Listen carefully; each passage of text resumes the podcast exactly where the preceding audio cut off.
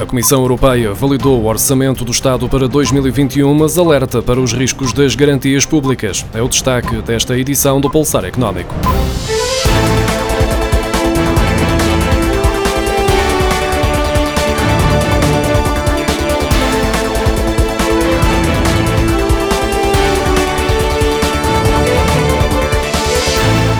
A Comissão Europeia validou o orçamento do Estado para 2021, entregue pelo Governo, e, de um modo geral, as medidas implementadas por Portugal desde que a crise pandémica se instalou, seguindo as recomendações europeias.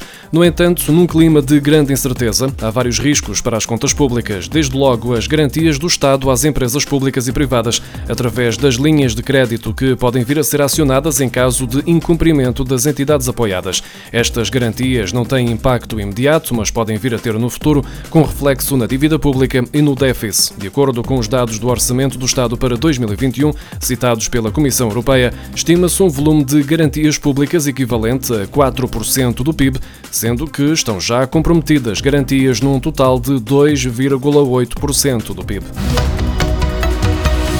A Comissão Europeia tem a noção de que não é fácil equilibrar os pratos da balança, mas avisa que os países altamente endividados, apesar de terem de responder à crise pandémica, não podem colocar de lado a sustentabilidade das contas públicas a médio prazo. A solução passa por despesas temporárias que possam desaparecer, baixando assim o déficit logo que a crise passar. O mesmo já tinha sido recomendado esta semana pelo governador do Banco de Portugal, Mário Centeno, argumentando que o nível da dívida torna proibitivo o apoio massivo à economia.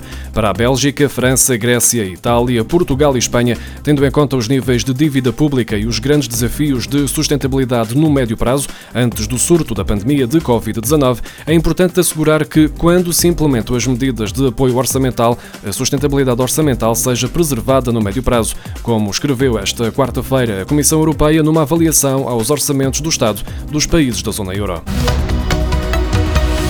Um estudo da Euler Hermes estima que Portugal tenha 40 mil desempregados que não contam para as estatísticas oficiais, mas que contribuem para o consumo, com 15 milhões de euros mensais. A nível mundial, haverá mais de 30 milhões de desempregados que não são contabilizados e que não são tidos em conta na hora de calcular a evolução do consumo interno dos países. O documento, que analisa 25 países da OCDE e mercados emergentes, estima que Portugal tenha 40 mil desempregados invisíveis, o que corresponde a uma taxa de população inativa que pode traduzir-se na taxa de desemprego real de mais 0,7 pontos percentuais acima da oficial e num impacto adicional de cerca de 15 milhões de euros mensais no consumo. A situação em Portugal está em linha com a que se registra em países como Itália e Canadá, onde os economistas estimam que estes desempregados invisíveis acrescentem mais um ponto percentual à taxa oficial de desemprego, tendo um impacto mensal no consumo de 233 milhões de euros em Itália e de 148 milhões de euros no Canadá. Canadá. Os economistas estimam que, em alguns países desenvolvidos, como é o caso da Espanha, a taxa real de desemprego chega a ser superior à oficial em quase 6 pontos percentuais, o que pode equivaler a uma taxa real de desemprego de 21,9%. A economia portuguesa está já a reagir negativamente à segunda vaga de Covid-19 após uma recuperação ao longo do terceiro trimestre, beneficiando do desconfinamento durante os meses de verão. A retoma desacelerou em setembro e outubro.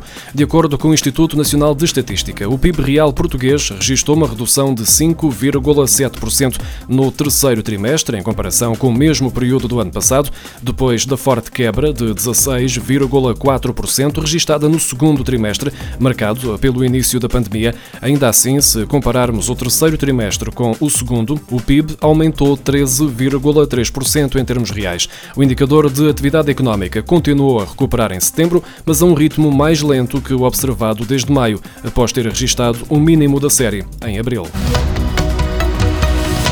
Após uma recuperação verificada no mês de setembro, o mercado automóvel europeu voltou a cair em outubro, na sequência do confinamento em vários países. O número de registros de novas viaturas particulares recuou para os níveis de 2018, caindo 7,8% em comparação com os valores de 2019, para 953.615 unidades, de acordo com os dados divulgados pela Associação de Construtores Europeus de Automóveis. A mesma entidade sublinha que a queda das encomendas registra valores sem precedentes. A entidade reguladora dos serviços energéticos aprovou esta semana o Regulamento de Relações Comerciais Comum para a Eletricidade e o Gás, o primeiro do género, já que antes havia um regulamento para cada um dos setores. Uma das alterações do novo regulamento prende-se com a introdução da possibilidade de reduzir a potência contratada antes do comercializador avançar para a interrupção do fornecimento, permitindo, por exemplo, que possam ser evitadas situações de corte devido ao não pagamento por um lapso do cliente. Assim, um cliente que tenha falhado o pagamento da fatura de eletricidade fica sujeito a uma redução da potência contratada, por forma a que nota essa redução ao não conseguir ter vários equipamentos ligados ao mesmo tempo, dando-lhe assim a oportunidade de regularizar o pagamento e evitar o corte da energia. A medida entra em vigor a partir de 1 de janeiro de 2021.